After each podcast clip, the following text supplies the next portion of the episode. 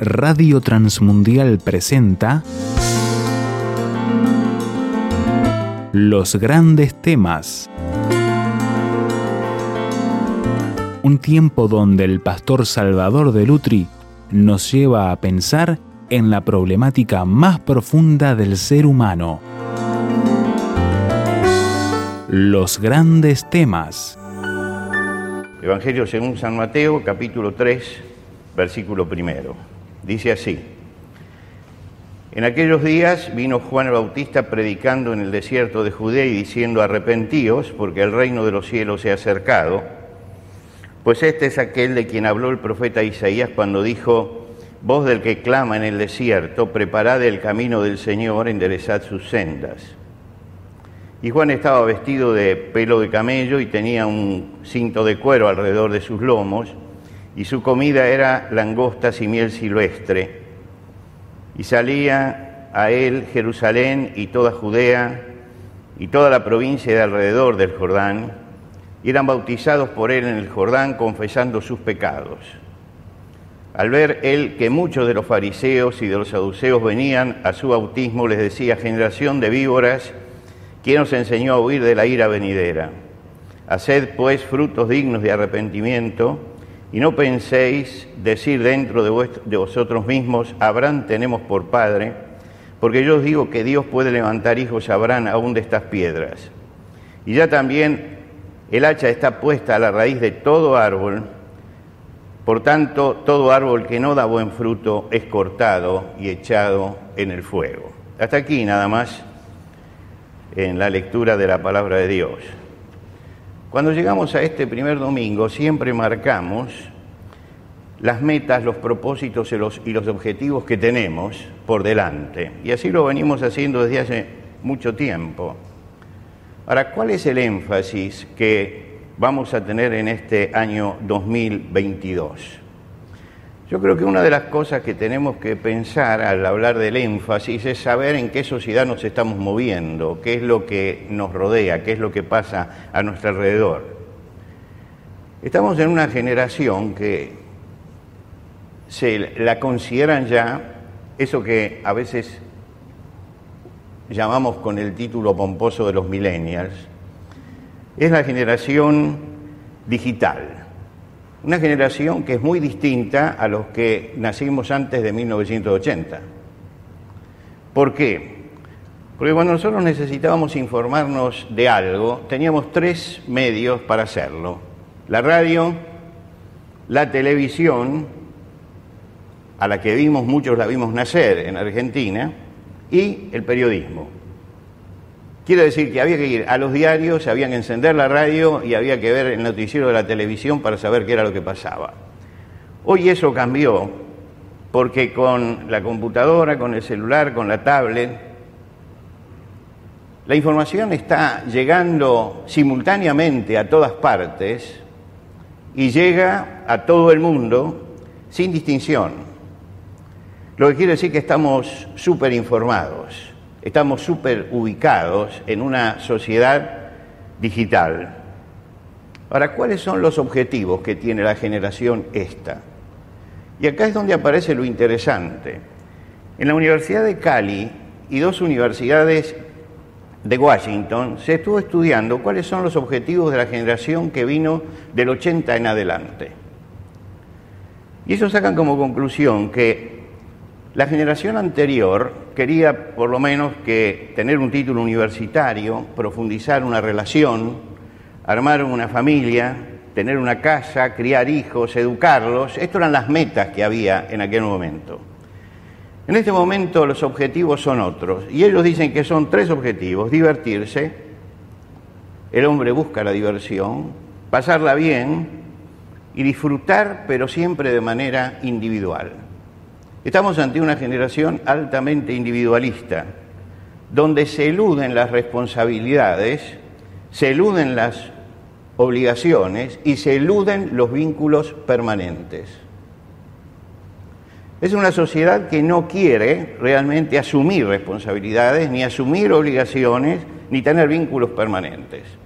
Entonces escuchamos por allí decir, tengo una pareja, Ya no hablamos de matrimonio ni de algo seguro, es simplemente una pareja. Y esto habla de la provisoriedad con que se encara el tema de la familia. Concurro a una iglesia, pero no me bautizo. Formo parte, pero no, no tanto. ¿no? Cuando llega el momento del compromiso hay problemas. Cuando tengo que resolver un problema, lo postergo todo lo que puedo, porque no quiero tomar decisiones conflictivas. Y esta es una característica que está muy presente en nuestra sociedad. La provisoriedad de todas las cosas, no establecer vínculos profundos, no asumir compromisos, huir de todas las obligaciones y tratar de evitar los temas conflictivos. Ahora, este año, por lo tanto, vamos a poner énfasis no en tres palabras, sino en una sola palabra. Y la palabra en la que vamos a poner énfasis es la palabra compromiso. Yo creo que esta es la gran palabra como para enfatizar en este año, compromiso. ¿Por qué? Porque la fe siempre, siempre, siempre es un compromiso. La fe no es algo superficial. Cuando se levantó Juan el Bautista, Juan el Bautista venía como precursor de Jesucristo. Un precursor es el que corre adelante, el que va primero, el que abre el camino, el que marca la senda que se va a transitar. Y Juan el Bautista lo hizo perfectamente esto, fue el primero y abrió el camino de lo que venía detrás y marcó las pautas.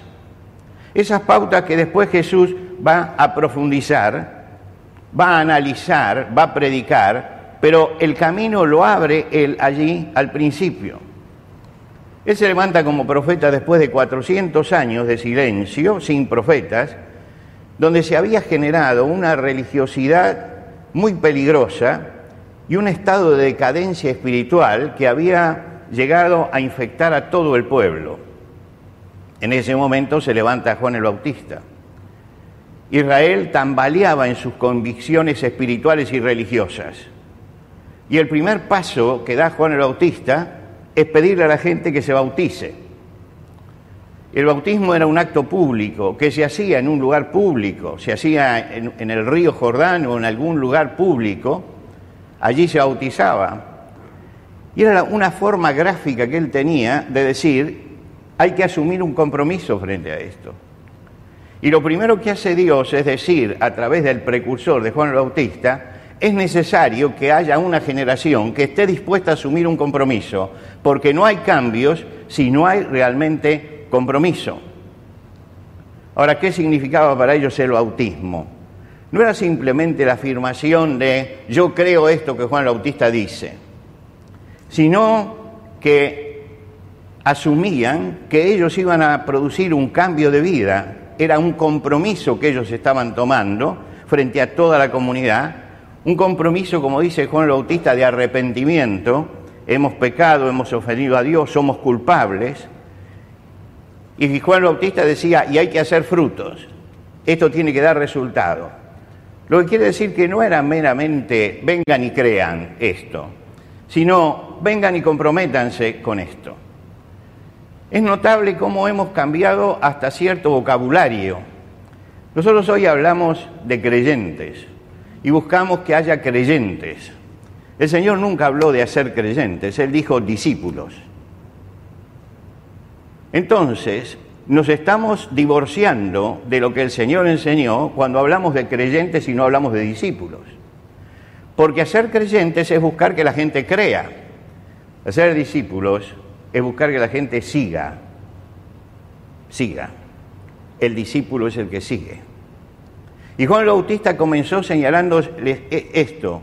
Tienen que tomar un compromiso y tienen que seguir un camino, porque la fe es eso y lo que viene a predicar Jesucristo es eso que hay que recibir esa transformación de vida que Dios produce para vivir después una fe realmente comprometida. No una fe superficial, sino una fe comprometida. Y Juan el Bautista decía, hay tres parámetros de la fe que hay que tener en cuenta. Tres parámetros. En primer lugar, no digáis a Abraham tenemos por padre. Lo hemos leído. Esto es lo primero. Ustedes Abraham era el punto de partida del pueblo, todos ellos se sentían hijos de Abraham. y lo miraban a Abraham así a la distancia. Y sobre, sobre eso ellos basaban su esperanza y sus tradiciones. Una religión basada en las tradiciones de lo que ellos creían que había hecho Abraham y que habían hecho lo que venían detrás. Se, habían quedado en las formas y no analizaban los contenidos. La fe no es nunca tradición. Como dijo alguien sabiamente, Dios no tiene nietos, tiene hijos. Tiene hijos. Es decir, la relación tiene que ser personal entre Dios y yo. No puedo tener tercerizada esa relación. Y hay que tener cuidado con esto, ¿Por qué? Porque muchas veces tenemos una fe que es tradicional, que la hemos recibido de nuestros padres, de nuestros mayores, de lo que sea, y la seguimos repitiendo porque esto es lo que enseñaron nuestros mayores. Y allí, cuando creemos que la iglesia tiene que seguir lo que enseñaron nuestros mayores y no lo que enseña la palabra de Dios, ahí es cuando caemos en el tradicionalismo. Y lo que decía Juan Bautista es, señores, no confíen en el pasado y en lo que han elaborado a través de Abraham. No confíen en Abraham, tenemos por padre y nosotros somos el pueblo de Dios y el pueblo escogido y el pueblo de la promesa. ¿Por qué? Porque Dios no va a tener en cuenta esto, ni va a tener en cuenta las grandes tradiciones que ustedes tienen. ¿En qué se basa la vida cristiana? Se basa en lo que Dios ha dicho y se basa en el compromiso que yo tomo delante de Dios. El compromiso no es solo yo creo, sino yo sigo. Y muchas veces hemos reducido la vida cristiana, yo creo, yo creo esto, es una forma de creer. Y no hay una transformación de vida. El Señor Jesucristo va a explicar en la parábola del samaritano justamente esto y presenta las dos figuras liminares del judaísmo, el sacerdote y el levita, que pasan frente al hombre caído y no lo levantan, y dice, estos están llenos de tradición y las conocen todas, pero eso no afectó su vida. El samaritano que no tenía tanta preparación, sin embargo, tiende la mano y lo levanta. Para él la fe no era simplemente conocer lo que decía la Torá y cumplir con los ritos de la Torá. Para él, hacer lo que decía la Torá, los cinco primeros libros de la Biblia, que eran los que él creía, era practicar eso en su vida cotidiana. ¿Quién es el que se comprometió? El que iba corriendo a Jerusalén para cumplir los ritos o aquel que se bajó y levantó al que estaba caído. Allí está la fe. Ese es el compromiso. El comprometido es ese que se detiene en el camino y lo levanta. Y Jesús destacó justamente esta función de el samaritano, en contraste con aquellos que cumplían simplemente con ritos y ceremonias y que corrían rápido y no se acercaban al que estaba caído, porque si llegaban a mancharse tocando a un gentil o tocando a una persona que estaba muerta, no podían cumplir con los ritos. Entonces, él dice, esto no es una cuestión de ritos, es una cuestión de vida. No digan, Abraham tenemos por padre. Recuerden que la fe es lo que Dios ha enseñado y lo que Dios ha dejado escrito en su palabra. Cuando Pedro escribe su carta, él dice, no, no os hemos dado a conocer el poder y la venida de nuestro Señor Jesucristo, siguiendo fábulas artificiosas. Estas fábulas artificiosas son todas las historias que contaban los paganos acerca de sus dioses. Dice, sino como habiendo visto con nuestros propios ojos su majestad nosotros recibimos directamente del Señor esto, los mandamientos del Señor. Y entonces concluye, tenemos la palabra profética más segura a la que hacéis bien en estar atentos como una antorcha que alumbra en lugar, oscura, en lugar oscuro. Una fe comprometida es una fe que no se basa en las tradiciones, sino que se basa en la palabra de Dios.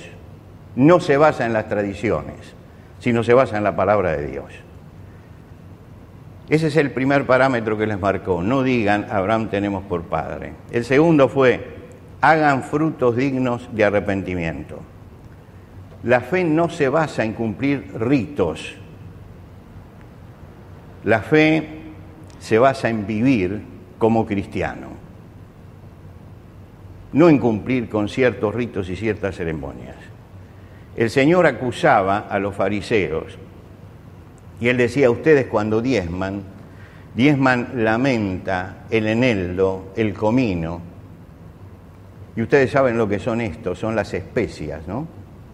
Es decir, cuando sacaban el 10%, no sacaban solamente el 10% de los alimentos, que, sino hasta de las minucias sacaban la décima parte.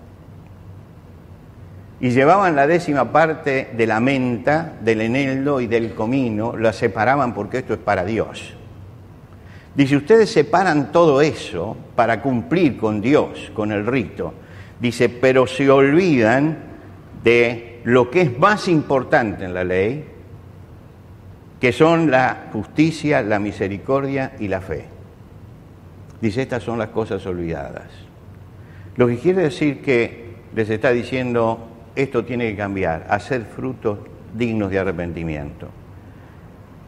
Y lo importante es que cuando predicaba Juan el Bautista y la gente iba a bautizarse, hacía la pregunta fundamental que tendría que hacer todo aquel que va a tomar un compromiso. ¿Qué haremos? le preguntaba a la gente. Venían los publicanos, los cobradores de impuestos, y decía, ¿qué haremos frente a esto? Y decía, bueno, no exijan más de lo que está ordenado. El, el país tiene que tener cobradores de impuestos, y ustedes son cobradores de impuestos para el imperio romano, pero no exijan más que eso. Cumplan con la ley. Es decir, terminen con la corrupción. Todos nosotros queremos terminar con la corrupción. La primera norma que tenemos que cumplir para terminar con la corrupción es no ser nosotros corruptos. No ser nosotros corruptos. Y es lo que le decía a él. Miren, lo primero que ustedes tienen que hacer es no exigir más de lo que está establecido en la ley. No sean corruptos ustedes. Cuando venían los soldados, le decía, estos eran los que tenían el poder, los que tenían el uniforme, le decían, no hagan extorsión a nadie, no utilicen el poder para someter al otro. Y cuando venía el pueblo, le decían, bueno, el que tenga dos túnicas, déle una al que no tiene, acostúmbrense a la solidaridad. Es decir, era muy práctico él al explicar que había un compromiso y que tenían que tomar un compromiso práctico, un cambio de vida. Y esto lo decía Juan el Bautista. Pero fíjense que cuando vamos al Nuevo, a la parte siguiente del Nuevo Testamento, al libro de los Hechos de los Apóstoles, dice que la multitud que escuchó el Evangelio preguntó, varones hermanos, ¿qué haremos? Y Pedro le dijo, arrepentíos y bautícese cada uno en el nombre de Jesucristo para perdón de los pecados y reciben el don del Espíritu Santo. Le está diciendo, ustedes también entendieron lo que es la fe, qué es lo que tenemos que hacer. ¿Qué es lo que tenemos que hacer? Es un compromiso. El apóstol Pablo cuando escribe a los romanos dice, porque somos sepultados juntamente con Él para muerte por el bautismo, a fin de que como Cristo resucitó de los muertos por la gloria del Padre, así también nosotros andemos en vida nueva. Quiere decir que el bautismo marca el comienzo de una vida que tiene que ser diferente, que tiene que ser distinta. Ser cristiano no es criticar el sistema social. Ser cristiano no es tener un credo sano. Ser cristiano es asumir el compromiso de vivir una vida diferente. Ese es el compromiso que tenemos. Una fe comprometida es aquella que se refleja en una conducta que honra al Señor. Y la tercera cosa que marcaba Juan Bautista es, el hacha está puesta a la raíz de todo árbol. El hacha está puesta. El pueblo vivía despreocupadamente, sin conciencia de Dios. No hay a quien tenemos que rendir cuenta. No hay. Isaías, que había vivido 700 años antes en un, en un momento muy similar a ese, él califica a la ciudad de Jerusalén y dice, ciudad turbulenta, ciudad alegre ciudad turbulenta, ciudad alegre. Esta extraña mezcla de turbulencia y alegría era lo que caracterizaba a esa ciudad y a esa sociedad. Tiempo, dice él, de gozo y alegría, matando vacas, degollando ovejas, comiendo carne y bebiendo vino.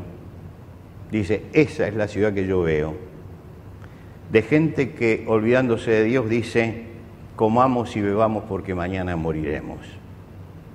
Es decir, no tiene futuro. El Señor dice, este pecado no le será perdonado. Este pecado no le será perdonado. Es decir, el hecho de olvidarse de que tenemos que rendir cuenta, de que estamos aquí, que la vida no es nuestra, que la vida es de Dios, que Dios nos ha otorgado algunos años, ¿para qué? No es para que comamos, vivamos y nos divirtamos lo mejor que podemos. No podemos hacer nosotros de la vida lo que hacen los millennials, ¿no? De que, bueno, me voy a divertir, voy a vivir lo mío, no me voy a tomar ningún compromiso. No, la vida es un compromiso. Amós, el profeta Amós, que vivía en la misma época de Isaías, en otro ámbito, pero en la misma época, le decía al pueblo, prepárate para venir al encuentro de tu Dios. No te olvides que de todo lo que hagamos vamos a tener que rendir cuentas delante del trono del Señor. A veces nosotros, basándonos bien en la palabra de Dios, repetimos las palabras de Pablo en el capítulo 8 de Romanos. Ahora pues ninguna condenación hay para los que están en Cristo Jesús.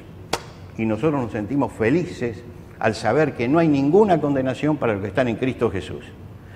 Lo que quiere decir que parecería que tenemos un pasaporte directamente para ir a la presencia de Dios y donde no, vamos, no se nos va a preguntar absolutamente nada. Pero en la misma carta a los romanos el apóstol Pablo dice, porque todos vamos a tener que comparecer ante el tribunal de Cristo. Todos nosotros vamos a tener que rendir cuenta de lo que hemos hecho. Nuestra salvación no está en juego. Pero la obra que nosotros hagamos, eso sí está en juego. Hay que rendir cuenta porque es necesario que todos nosotros comparezcamos ante el tribunal de Cristo para que cada uno reciba según lo que haya hecho mientras estaba en el cuerpo, sea bueno o sea malo.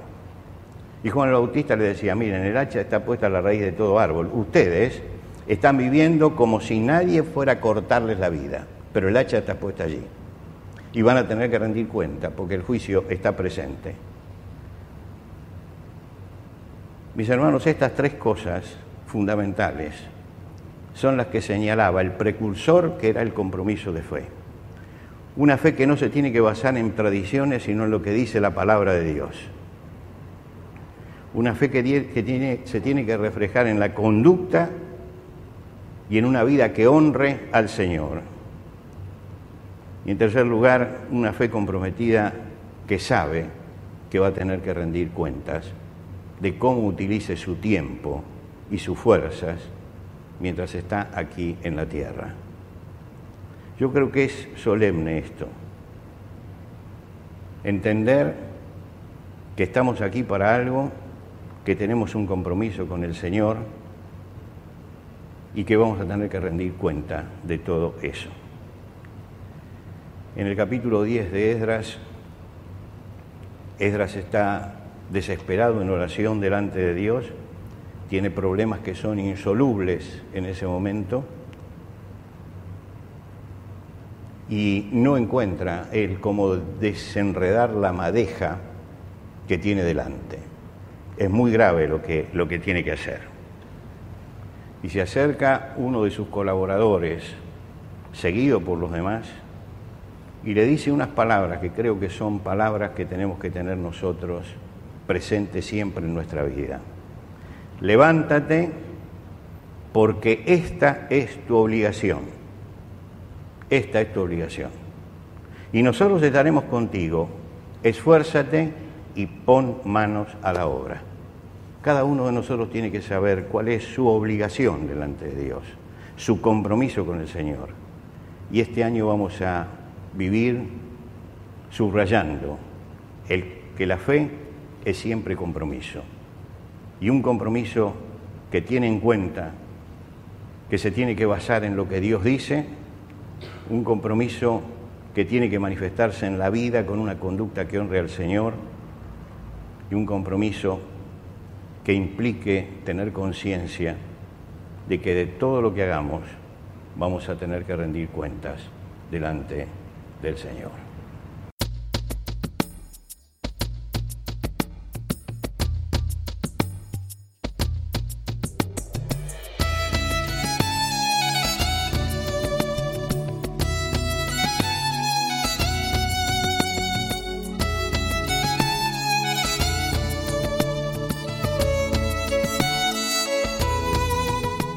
¿Qué le pareció el desafío que nos presentó el pastor Salvador de Lutri en los grandes temas de hoy? ¿Qué preguntas, aportes y discusión le gustaría compartir con nosotros? Déjelo saber a través del 091-610-610, SMS o WhatsApp. 091-610-610. Si está fuera de Uruguay, agregue el número en su libreta de contactos así. Símbolo de más.